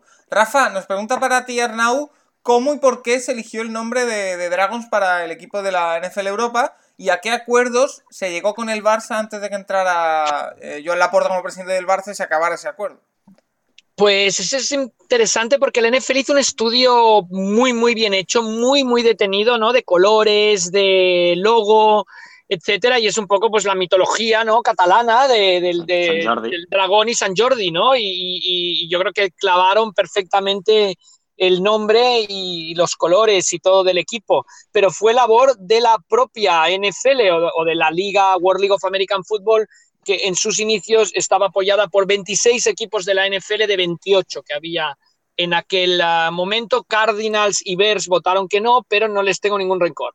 Em, entonces ya después se sumaron todos, pero bueno, eso manera de anécdota. Con el Barça llegamos a una serie de acuerdos porque veíamos que, bueno, eh, había la idea sobre todo de, buscar ser como una sección del Barça e intentar emular pues lo que ha conseguido el baloncesto, lo que ha conseguido el balonmano en cuanto a seguimiento, en cuanto a tener el Barça apoyándote. Para el Barça era muy beneficioso porque no les costaba prácticamente nada. Sí que nos dejaban el mini estadio por un, por un valor simbólico, pero a cambio podía ir bastante bien. Lo que pasa es que fue un poco como mezclar agua y aceite. El Barça acababa de firmar el acuerdo con Nike, la NFL acaba de firmar un acuerdo con Reebok, em, y justo nos topamos una etapa del Barça muy, muy convulsa, que, tres presidentes del Barça llegaron a asistir a partidos de los Dragons, ¿no? En la era de Gaspar, de toda una serie de problemas, sí que había una gente dentro del Barça, ejecutivos principalmente, primero Joan La Cueva, después Javier eh, Pérez Fargel, Fargel luego dentro de la directiva Gabriel Masfurrol, que estaban muy por la labor, que le veían mucha proyección, pero mm, cuando llegó la puerta, pues este, pasó un poco esto, no todo lo que han hecho los anteriores nos sirve y la porta pidió mucho dinero a la, a la NFL la NFL obviamente no estaba por el caso porque era un acuerdo más bien de, buscar beneficios mutuos, no de generar beneficios mutuos, no de tú me pagas tanto, yo te pago tanto y al final em, el acuerdo se acaba cuando se acaban los Dragons, es decir, tampoco ni siquiera hubo que, romper ese acuerdo que había con, lo, con el Barça. Tenía sentido, sí, pero en la historia de la liga, siempre que llegó un tipo de acuerdo así en otras ciudades, nunca acabó mm, fructificando, ¿no? Porque pasa un poco que el, que el pez gordo se come al pequeño, ¿no? Por así decirlo. O sea que eh, los Dragons en el Barça coincidieron con la época de, los grandes fichajes del Barça. O sea que los Dragons podían haber pedido que les cedieran, no sé, a Rochenbach o a Bogarde para que se sí, sí, sí, sí, sí, sí, sí, es justo aquella época que, que, el Barça, bueno, eh, había, bueno, las cosas iban muy, muy, muy, muy mal. Luego ficharon a Antic, mejoró un poquito y luego ya vino la época Rijkaard, etcétera, pero nos tocó a nosotros, digo, la peor época del Barça de los últimos años. también. Tanto, en todos los aspectos, ¿no? Entonces, el Barça económicamente dice, mira, tengo la NFL, cuando llega la puerta, pues aprovecho y estiro, y claro, la NFL obviamente no iba, no era un tema de dinero. Sí que habíamos planteado poder ayudar a la NFL, había hasta una oferta de los Houston Texans para, albergar un partido de que el, que el Barça fuera a jugar a Houston, que empezaban los Texans, pero bueno, luego al final el Barça se convirtió, ¿no? Gracias a los éxitos, a Ronaldinho, luego a Messi, etcétera, en una potencia reconocida mundialmente, con lo cual tampoco necesitaba de la NFL para hacer giras por Estados Unidos. Mm, vale, pues ahí queda. Eh, me pregunta a mí, eh, Arnau, cuál es mi equipo favorito de la NFC. Eh, si se refiere a equipo Em, que yo veo mejor para esta temporada. Eh, yo creo que los Saints son claros candidatos. Si se refiere al equipo que más me gusta en general, debo decir que en mi corazoncito siempre tengo un hueco para Carolina Panthers. Primero porque eh, Cam Newton fue uno de los primeros jugadores que cuando de verdad empecé a prestar la atención a la liga eh, más me ganó, me impresionó. Y segundo, porque una de las personas que, con las que más he compartido en los inicios de, seguimiento de, esta liga fue con, bueno, lo conocéis, con, y lo has nombrado antes, eh, Nacho, con Alejandro Montoro, y es muy fan de Carolina Panthers, entonces al final por, eh, por cercanía me, tocó también estar muy, muy pendiente de los Panthers y, les tengo un, cariño especial. Íñigo de Diego nos pregunta eh, si somos más de ver un partido en directo en la franja del domingo a las 7 o de ver el Red Zone. Yo me adelanto, soy muy fan, muy, muy fan del Red Zone, de estar tres horas viendo los partidos de las 7 y no haberte dado cuenta de que has estado tres horas. Después lo que sí hago yo, por ejemplo, es si había algún partido en especial que quería analizar alguna cosa o que ha sido espectacular, eh, sí que intento en los siguientes días ver el Condensed, pero, Red Zone, de verdad, muerte. Cleveland juega a las 7 de la mayoría de partidos. ¿No te pones a Cleveland en la tele? Eh, eh no. Suelo... No. Mejor no. Suelo ver el Condensed después. No, de Cleveland, por ejemplo, de Cleveland sí es uno de los equipos que suelo ver el Condensed, pero prefiero no verlo porque me pongo demasiado nervioso. O sea, verlo entero, quiero decir. Tenéis 13 partidos este año a las 7, o sea... Sí, como siempre. Suelo, suelo ver básicamente a ver, esto va a sonar muy mal, pero mm, si ha sido una paliza abrumadora en contra de Cleveland, no lo veo. Después. o sea, veo, el Red me voy enterando, pero sí que es verdad que me sirve mucho para, poder tener una visión general de la jornada. Nacho. A ver, claro, yo la cosa es Seattle, como está la costa oeste, cuando juegan en casa juegan a las diez y media o a las diez y cinco, entonces cuando jugamos a las, cuando jugamos a las diez y media o esto en prime time, eh, me pongo a, a las 7 me pongo el Red Es que son muchísimos partidos, son 8 o 9. Y se disfruta, es un producto televisivo maravilloso. Y está muy bien, o sea, yo me pongo el recho en la tele y uno o dos, dos partidos en el ordenador, pero bueno, el ordenador ni los miro, apenas los miro. Y luego eh, sí que eh, depende, o sea, si juega mi equipo a las 7, lo pongo, a las, mi equipo a la tele y el Red en el ordenador. Y bueno, esto depende de la semana. Rafa, yo creo que tú eres más de ver un partido, ¿no? Sí, a mí me cuesta, me cuesta acostumbrarme al Redson, aunque entiendo, obviamente, si hago liga fantástica y tal, pues estar en el Redson, pero me cuesta. Entonces prefiero de un partido a otro, disfrutar con todos los drives. Sí que el Redson a veces en el horario de la costa oeste, como son muchos menos partidos, a veces tienes tres partidos, tienes Redson, va bien, porque los otros dos a veces están en anuncios, ¿no?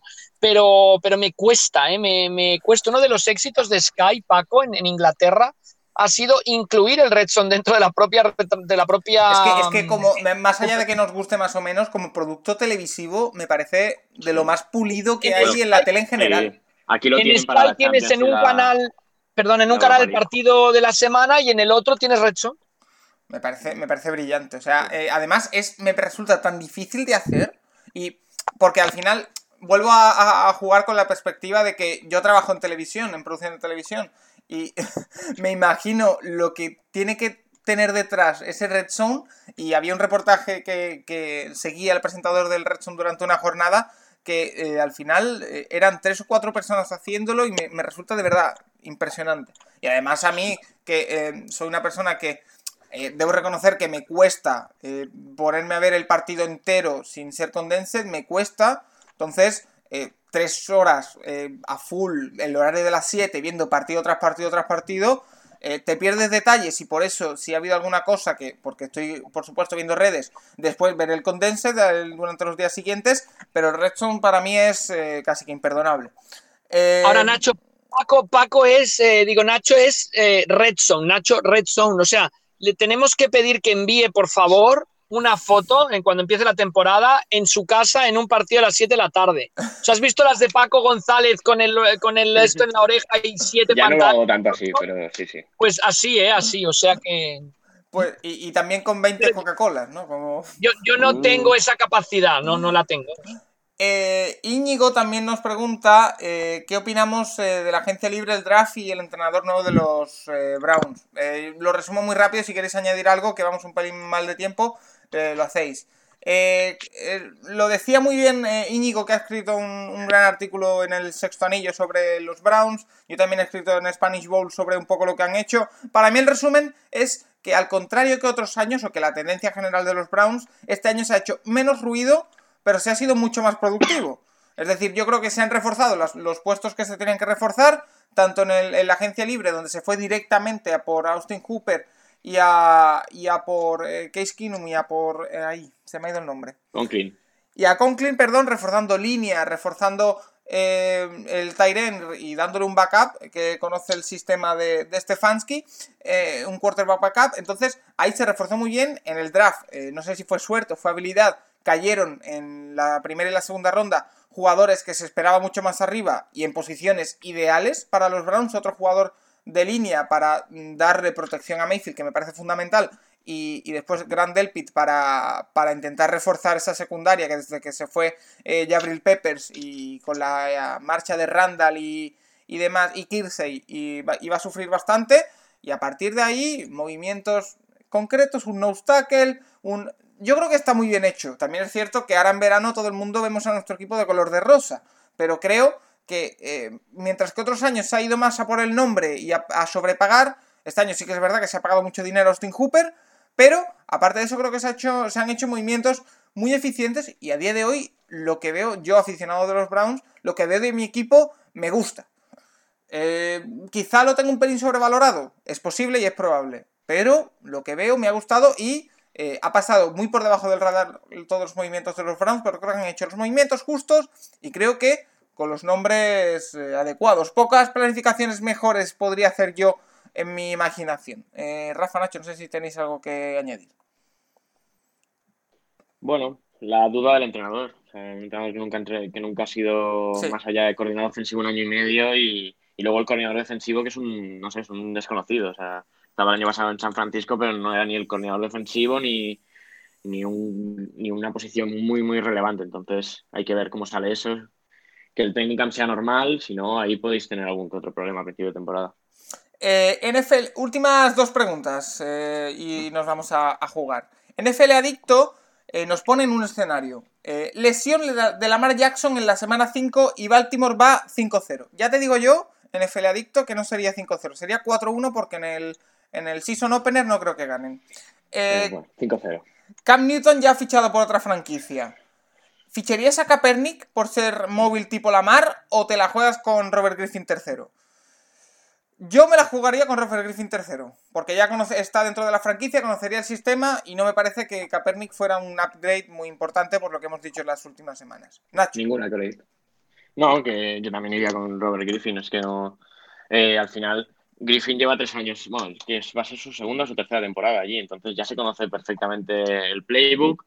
O sea, si, tú, si fichases a Kaepernick tendrías que tenerlo al menos una o dos semanas sentado aprendiendo.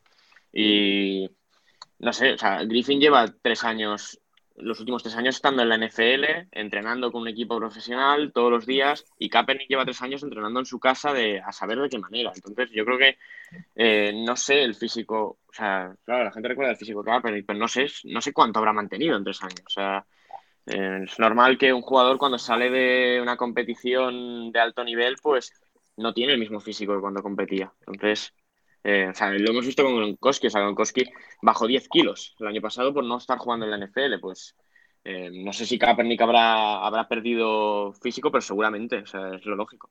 Rafa. Eh, me quedo con uh, Robert Griffin, clarísimamente. ¿Y, entre, y entre la opción Robert Griffin o intentar fichar a alguien en el mercado que no sea Cam Newton? No hay nadie. No, no, yo creo que si es tu, si es tu suplente, es tu suplente y tiene que estar preparado para, cubrir la, baja. O sea, yo creo que es un escenario con el que se en el que no tienen que estar todos los equipos de la NFL. Tú tienes que tener un suplente que si se te lesiona tu titular pueda llevarte pues hasta donde te tenía que llevar el titular. Bueno, eso yo creo que no lo tiene bueno, pero, pero que. No sé si algún equipo lo tiene eso. ¿eh? Lo que me refiero es que no tienes un suplente para decir si se me lesiona el titular, ficho a alguien en el mercado. No, no, no, es el. Sino para qué. Vale. Eh, FJ Aguilar nos hace una última pregunta, eh, Nacho, que es: si tuviéramos que hacer una fantasy de jugadores defensivos, ¿qué tres posiciones elegiríais primero? fácil. El problema de la fantasy defensiva es que se sobrevalora mucho el placaje. Es decir, el placaje vale un punto. Entonces, eh, claro, puedes ser un jugador malo, pero como hagas 100 placajes, ya son 100 puntos. Entonces, eh, por ejemplo, Blake Martínez es un jugador que no es muy bueno, pero que siempre, siempre está placando ahí en. Ahora, serán los Giants, antes en los Packers. Eh, es que eh, sumaba muchísimos puntos. O sea, por ejemplo, en, en la fantasy defensiva es mejor tener al cornerback 2 que al cornerback 1 de un equipo, porque normalmente el cornerback 2 es peor y si el receptor recibe la pelota y el placa, aunque haya hecho realmente mal el trabajo, te da un punto. En cambio, el primero, es decir, por ejemplo, el 49 es mejor tener al cornerback 2 que a Sherman. Sherman nunca le lanzan, al cornerback 2 sí que le lanzan. Entonces, eh, con todo el tema del placaje, eh, los jugadores que más puntos suman son siempre los linebackers. Entonces, lo más fácil es linebacker, linebacker y ya si eso después un strong safety. Vale, pues eh, ahí queda. Yo aquí po- tengo poco que añadir. Eh, Rafa, no sé si quieres No, decir sí, algo. sí, además considerar que muchas veces el líder de placajes de la liga es el linebacker de uno del linebacker central de uno de los peores equipos, porque el otro equipo tiene más la posesión Bueno. del balón, ¿no? El año, el Entonces, año fue el amigo de, el amigo de Paco, Joe Schober. Joe Shover, ¿no? Lo iba a decir, ¿eh? O sea, que, que no estás premiando, no estás premiando en realidad cómo funcione la defensa global, sino las estadísticas individualidades de- individuales de un jugador que muchas veces son eh, caprichosas o raras, ¿no? Como yo qué sé, Winston, ¿no? O no sé cuál fue, me parece que Winston, ¿no? Paco, eh, Nacho, el líder de yardas. Sí, de pase esta 5.000, temporada. 5.000 y Juraría que algo. sí. sí. Entonces, hay veces que ya sé que la Liga Fantástica vas a una cosa concreta, pero quizá en defensa es un poco injusto la manera de Sí. puntuar en muchas ligas. Pero si está Bueno. fuera, pues sí, de- sí, sí. descarado por un middle linebacker. Un, Bueno, el- que más placas hizo fue, fue Bob Wagner, como siempre, pero sí, el que más puntos fantasy hizo fue por partido fue Schober. o sea, Yo lo tenía final- Shover, ¿eh?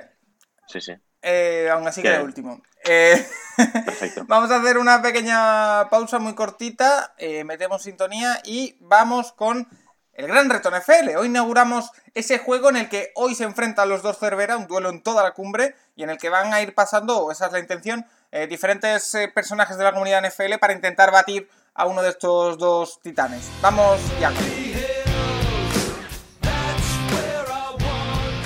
Pues eh, ya estamos de vuelta. Vamos a empezar con ese gran reto NFL. Debo decir y adelantar que tanto para Nacho como para Rafa, para evitar ningún tipo de ventaja, eh, también es sorpresa. Es decir, saben que vamos a hacer esta competición, sabéis, saben que se van a enfrentar entre ellos, eh, pero no saben cuáles son los tres juegos que ya he adelantado al principio del programa que va a haber, que pueden ir cambiando semana a semana, pero en principio van a ir repitiéndose, y que cómo se va a puntuar. Os explico muy fácil. Hay tres juegos, ¿vale? Y en cada uno de ellos os iré lanzando ya sea preguntas, afirmaciones, eh, cifras, eh, y tenéis que, responder. Cada acierto contará un punto, cada fallo, pues cero, y el que más sume al final, gana. Eh, lo que sí que es cierto, se ganará un punto extra por ganar cada uno de los tres juegos. No sé si me he explicado. Nacho, Rafa. Sí, sí, perfectamente. Aquí esperando lo que no tengo ni ordenador siquiera adelante. ¿eh? O No, no, sea es que, que la, voy la- idea, la, idea es, la idea es, dicho mal y pronto, ir a pelo. Es decir, aquí, eh, Nacho Cervera, por favor, manos arriba. Sí, sí, sí, totalmente. Eh, cu- ¿Cuenta la velocidad de la respuesta o no? eh, no porque os voy a ir diciendo uno a uno. O sea, que no te Ah, vale, vale, vale, vale. vale. Eh, el primer eh, juego, no he sido muy original en el nombre, es el precio justo. Eh, os voy a decir una característica, un- un- una cifra, ¿vale? Y tenéis que decirme el- la cifra que más creéis que se acerque sin pasarse. Empezando por Nacho Cervera, que va a abrir el fuego. Y la pregunta es: yardas de pase que lanzó Andrew Luck en su última temporada en activo, 2018. Andrew Luck, ostras. Que no. Hace, hace dos temporadas, 2018. En... Debo decir La- que, como, año- como dato, es el segundo mayor registro de su carrera. Eh, algún tiempo hay que darle y estás a demasiadas ayudas, Paco, ¿eh? Pero bueno. Mm. A ver, eh, Lo que sí os pido que 4.300. 4.300. Rafa, Me toca a mí, ¿eh? Rafa. Eh, 4.780. vale, pues debo decir que el primer punto es para Nacho Cervera, 4.593. Me he pasado. Sí, Oye, sí, sí, ¿y- sí. ¿Y el mejor registro cuál es? El, primer registro, el mejor registro era 2011, si no me equivoco, hizo 4.700 algo. 2012 Vale, será. Pensé que estaría cerca de las 5.000, ¿eh? Pero bueno, bueno, muy bien, muy bien. el segundo número que os voy a pedir. Empiezo contigo, Rafa. Victorias en el total de la carrera de Colin Kaepernick. Ha jugado un total, ha jugado un total de 58 partidos, doy como dato. Sí, sí. ¿Digo yo? Sí, sí, sí. Sí, sí. Ah, espera. A ver, eh, podemos ir comentando. ¿eh? 20, Que- 20, 20, 20. Si, si os quedáis en blanco y queréis ir pensando en voz alta, sois libres, ¿eh? Así le damos un poquito de vitalidad. Eh, Nacho, Bueno, yo creo que son más de 20. O sea, hubo. El primer año de titular llega a la Super Bowl, el segundo llega a la final de conferencia. Así que. Eh, voy a decir. eh, a ver. Colin Kaepernick, Eh, victorias totales en su carrera, ha jugado sí, sí. 58 partidos. a Contando 58. playoffs. Ah. Eh, no, solo regular Partido. season, solo regular season. Si quieres cambiar, 58, Rafa, Pues. No, no, no, no, no, no, no, es que creo que estoy casi, casi acierto exacto, ¿eh? Voy a decir 26. Uy, te has pasado. Pues el récord, el récord de la carrera en 58 partidos de Colin Kaepernick es 28-30. Uf, ya vuelve a ganar Nacho. Nacho Cervera, ¿eh? Cuidado, ¿eh? Que se destaca. Eh, la siguiente es temporadas de Troy Polamalu en la plantilla de Pittsburgh Steelers. Nacho, Buah, ni idea. A ver. Eh, 9. 9. Rafa, Hombre, claro, es que aquí podría Toma. ser muy, muy puñetero decir 10 y ganar seguro. Ah, bueno, Pero bueno. O, o puede que te estés pasando, ¿eh? Aquí, eh, por eso No, empezáis bueno. uno cada uno. No, no, No, aquí no me- puede ser libre, ¿eh? Me parece un poco de. Yo soy como muy legal, entonces Pero- voy a decir 12. Pues, número exacto para Rafa Cervera, 12 temporadas. Mm, Eh, Mira, Justo, ¿eh? Por ser legal, claro, si es que hay que ser legal en la vida, Rafa. no tengo un punto. 12. Buah. Eh, dorsales retirados por los Cleveland Browns. Eh, Rafa. Cervera. Los históricos. Los, los mismos que logos en el casco. No, no, no, es broma, es broma, es broma. Eh, dorsales retirados. Sí, Jim Brown y alguno más, dos. dos. Nacho, A ver. Jim Brown seguro. Yo creo que Osi Newsom también lo debe tener retirado. Y pues voy a decir 4, va. No habéis acertado ninguno el nombre, el número son cinco. Otto Graham, Jim Brown, Ernie Otto. David, Don Fleming y Lou Grossa. Ah, Osi Newsom no. Bueno. Se lo lleva eh, Nacho Cervera. El último de, esta, de este juego es yardas de carrera de Adrian Peterson en la temporada 2012. La mejor de su carrera. Nacho. Eh, fueron. Fue la que pasó de 2000, ¿no? Eh, 2060. Nacho Cervera dice 2060. Rafa. 2010. Uf, os habéis quedado muy que- cerca ambos, ¿eh? Verdad que 2000, se parecía mucho al año. 2097. Ahí hizo. Se lo lleva Nacho, que se lleva 4 puntos en esta ronda, más el punto del juego, 5-1. Pero cuidado, que quedan todavía bastantes. eh, Ya he dicho que no tenía nada que hacer, Paco, ni siquiera lo estoy haciendo divertido, ¿eh? No, porque no, no. cuando lleguemos al tercer juego estaré ya eliminado. Tranquilo que el, que el segundo juego es muy divertido y da mucho al, Cuando llegue al tercer juego pensaré más en el draft de 2021. a la especulación. Eh, el siguiente juego es verdadero o falso. Os voy a dar una afirmación y me tenéis que decir cada uno si es verdadero o falso.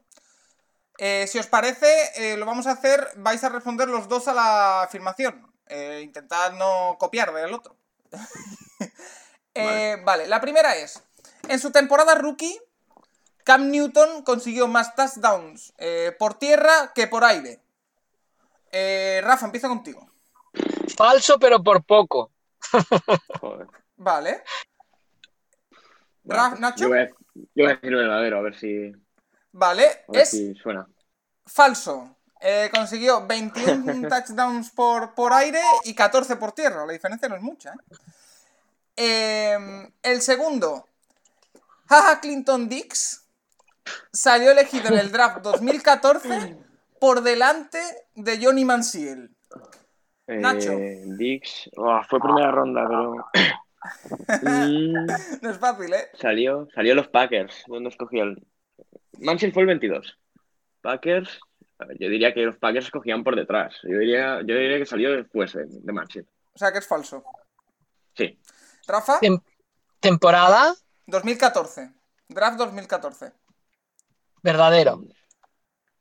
Correcto, remontada de Rafa Cervera, que se viene, ¿eh? eh O sea, ¿qué Dix fue, fue el eh? 21 y Mansiel fue el Ostras, 22. seguido, seguidos.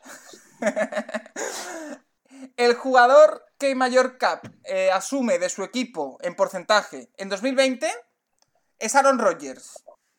¿Verdadero o falso, Rafa? El, el jugador Sí. que más, que más cap aglutina con su sueldo de su equipo en este año. De, la- ¿eh? de los Packers, de los Packers. No, no, en general, de toda la liga. Falso.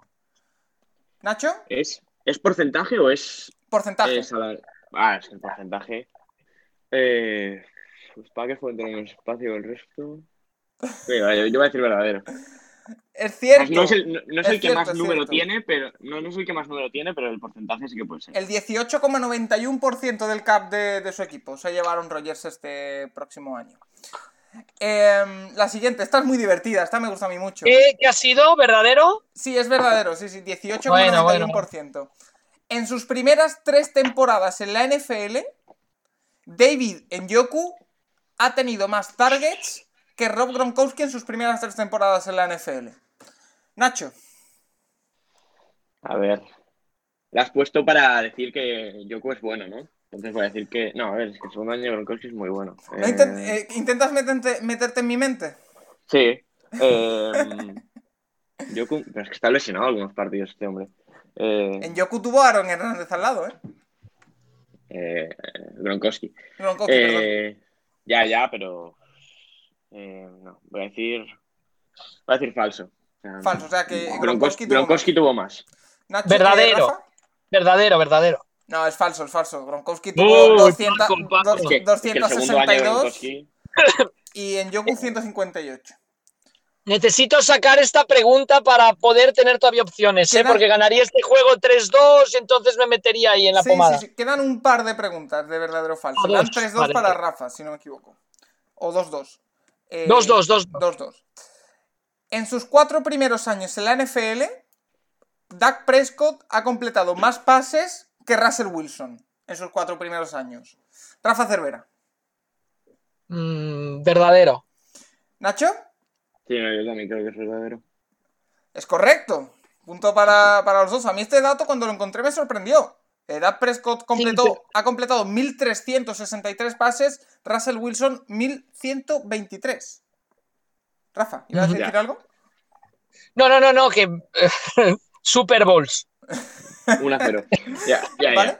Pregunta No, definitiva, ¿eh? El que gane esta se lleva el juego, un punto extra y, bueno, eh, consigue eh, lo mismo. Calais Campbell fue elegido en la primera ronda del draft de 2008. Nacho. O sea, ahora el error será que fue 2007, ¿no? O 2009. Eh, No, no, no, no, no. yo- No, fue Ah, si fue primera ah, fue- ronda o no, o qué. Vale.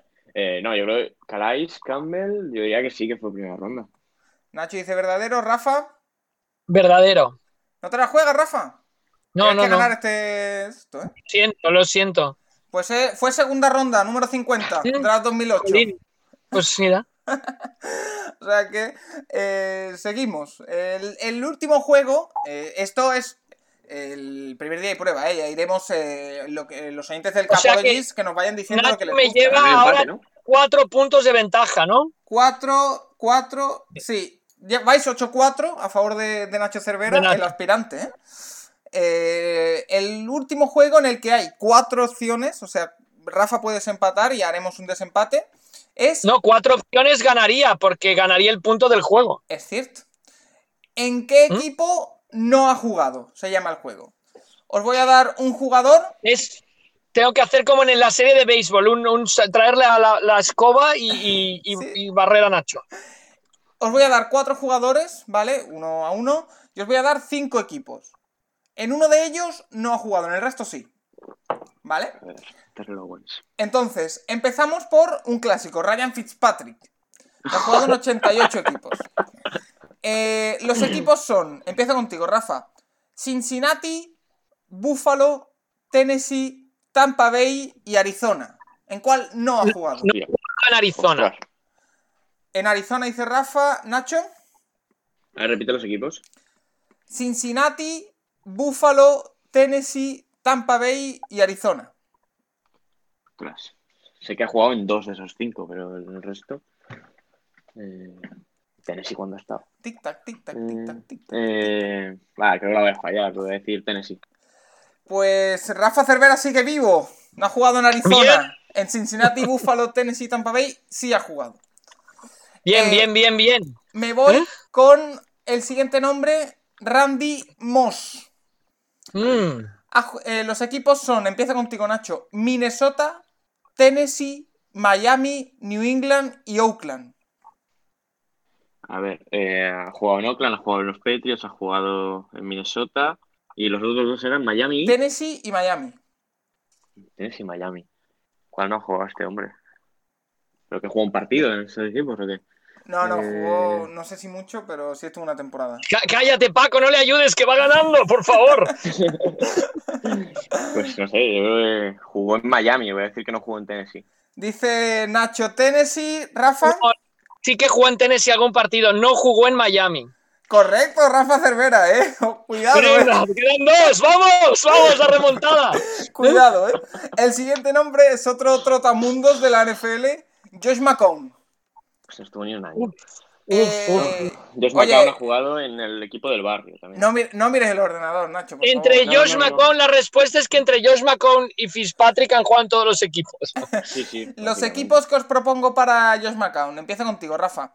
Cleveland, Arizona, Detroit, Tennessee y Jets. Uf. Me podías haber puesto Filadelfia, ¿no? Pues espera. A ver, repite, por favor, perdón. Cleveland, Arizona, Detroit, Tennessee y Jets. Joder, Tennessee están todas. Yo digo que no jugó en Tennessee. Nacho Cervera. Dice Tennessee, Rafa. Sí, es que yo creo que también es ¿Te repito? No, no, no, los tengo apuntados. Eh... Sí, yo digo, que- va, voy a apostar por tercera vez por Tennessee. Correcto, no jugó en Tennessee Titans. Bueno, Punto para los dos. eh, estoy si- vivo, todavía puedo forzar un empate. Exactamente. Si ahora aciertas. eh, Queda un jugador, 9-7. Si Rafa Cervera acierta y Nacho Cervera no, eh, pues tendremos eh, empate y tendré que buscarme las habichuelas para eh, desempatar. Eh, debo decir que aquí vamos a, a- va a empezar Nacho Cervera, así que Nacho no puede hacer eh, la guarrería de copiar lo que diga Rafa. Ah, vale. Correcto. El jugador es Legarrette Blount. Vale, Blount. que ha jugado, eh, los equipos que os propongo son Kansas City, Tampa Bay, New England, Pittsburgh y Detroit. Uf, Vale, a ver. Estoy entre dos. Y voy a decir. ¿Dónde jugó este hombre? Claro, Yo creo aquí que no jugó. Yo y New no- England, New- New England, Nacho, New Sí, England. exacto. Voy a decir New England, no. Eh, yo creo que no ha jugado en los Chiefs. Dice Kansas City, Nacho Cervera y Rafa. Me lo repites, por favor, aunque creo que ha Kansas, acertado. Nacho. Kansas City, Tampa Bay, New England, Pittsburgh y Detroit. Sí, Kansas City. Correcto, es Kansas City, sí, sí. Nacho No, re- Cervera. no recuerdo cuándo jugó en Tampa, pero Sí, fue lo drafteó Tampa, Nacho. Pues el resultado, la verdad que, eh, de Rafa, después del inicio que ha sido un poco titubeante, ha, ha- Sí, has sí, estado sí. a punto, ¿eh? 10-9, ¿no? Marcador final. Eh, no, eh, 8. Ah, no, que has ganado tú, claro. Eh, 9 a 11. No, 10-9. A sí, 10. Sí, sí, sí, sí, sí, 10-9. Solo No por he un. podido- No he podido recuperar el onside kick. Es que con el cambio de regla yo, yo votaba por el cuarto y quince y no me lo bandieron. Claro, claro, claro. En esto, en esto sí, ¿eh? Eh, ¿Qué os ha parecido? Eh, ¿Os parece Bien, al- bien, bien. Lo del precio justo me ha cogido un poco fuera de sitio. Porque iba más a la respuesta que a ganarle a Nacho, ¿sabes? Eh, pues eh, esto a, a lo largo de las semanas, eh, la, la idea es ir eh, llamando a, a gente, a los que nos propongan también un poco los, los Que que quieran escuchar sí, por aquí. sí, sí, sí, sí. eh, que la idea, mi idea en la cabeza es que mm, elijan a uno de vosotros dos. eh, A Rafa. quiero jugar contra Rafa o quiero jugar contra Nacho. Y que eh, se lance este, este reto. El primer reto. Entonces, si es contra Rafa, pondremos preguntas de los años 70, 80, más o menos. ¿no? Siempre tendré dos opciones: eh, opción A y opción B de, de juego. Pero, y ya, ya te, te sugeriré, pero bueno, podemos poner por Twitter y todo para que la gente pueda también aportar algún cambio. No, no cambio, que está genial. no, pero algún sí, ajuste. sí, sí. Algún ajuste, es decir, si alguien va a ganar, pues que el otro sea el que en la última pregunta, por ejemplo, que sea siempre que elige el de después, el que va peor. A mí con el, con el, en el momento se me ha ocurrido que, por ejemplo, si alguien acierta un, un precio justo, tiene que llevarse un punto extra. Eh, estaría bien. Pero por la Malu, está clarísimo. Es que voy a. Bueno. Como no, como no lo he dicho al principio, no lo, no lo he querido cambiar a mitad, de, a mitad de juego, pero. Hago un challenge como Pete Carroll. Sacas un y no te lo dan. Pero sí es verdad, aquí ahora abrimos, por supuesto, eh, turno de ruegos y preguntas a los oyentes. Eh, también quién quieren ver y a quién quieren y qué quieren cambiar. Hay más juegos, ¿eh? lo tengo más en la guantera, pero he querido empezar con, con esto de prueba que tiene mucho que mejorar pero eh, queremos... Eh, no, no, espectacular, Paco, eh, felicidades, ha sido muy divertido. El gran reto de la FL que por ahora el primer duelo se lo lleva Nacho Cervera, ¿eh? Cuidadito con, con Nacho, que nadie ha dado un duro por él y fíjate dónde ha llegado. No, no, no, si era el, gran favorito, o sea. bueno, pues eh, no sé si os queda algo más que decir o si no, vamos cerrando el, programa. de, era como quién era favorito para ser titular el año pasado, ¿Macón o Carson Wentz? Pues el joven Carson Wentz, por supuesto. Nacho, ¿queda algo? No, para mí no. Pues si os parece bien, Nacho, Rafa, eh, dejamos aquí el podcast de esta semana, un pelín más corto de lo habitual, una horita y media, que es más o menos lo que nos hemos planteado para esta off-season. Así que eh, no me queda otra que emplazaros a la próxima semana, donde si todo va bien tendremos otro gran reto NFL, a ver con, con quién eh, jugáis, contra quién jugáis, y a ver el, resultado y esos progresos y esas modificaciones que hacemos. Eh, nada, como siempre, un auténtico placer teneros aquí una semana más en el Capologist y recordar a todos los oyentes que nos pueden seguir mandando preguntas, recomendaciones, eh, ruegos, lo que quieran al Twitter arroba el Capologist. Hasta la semana que viene. Hasta la próxima. Adiós.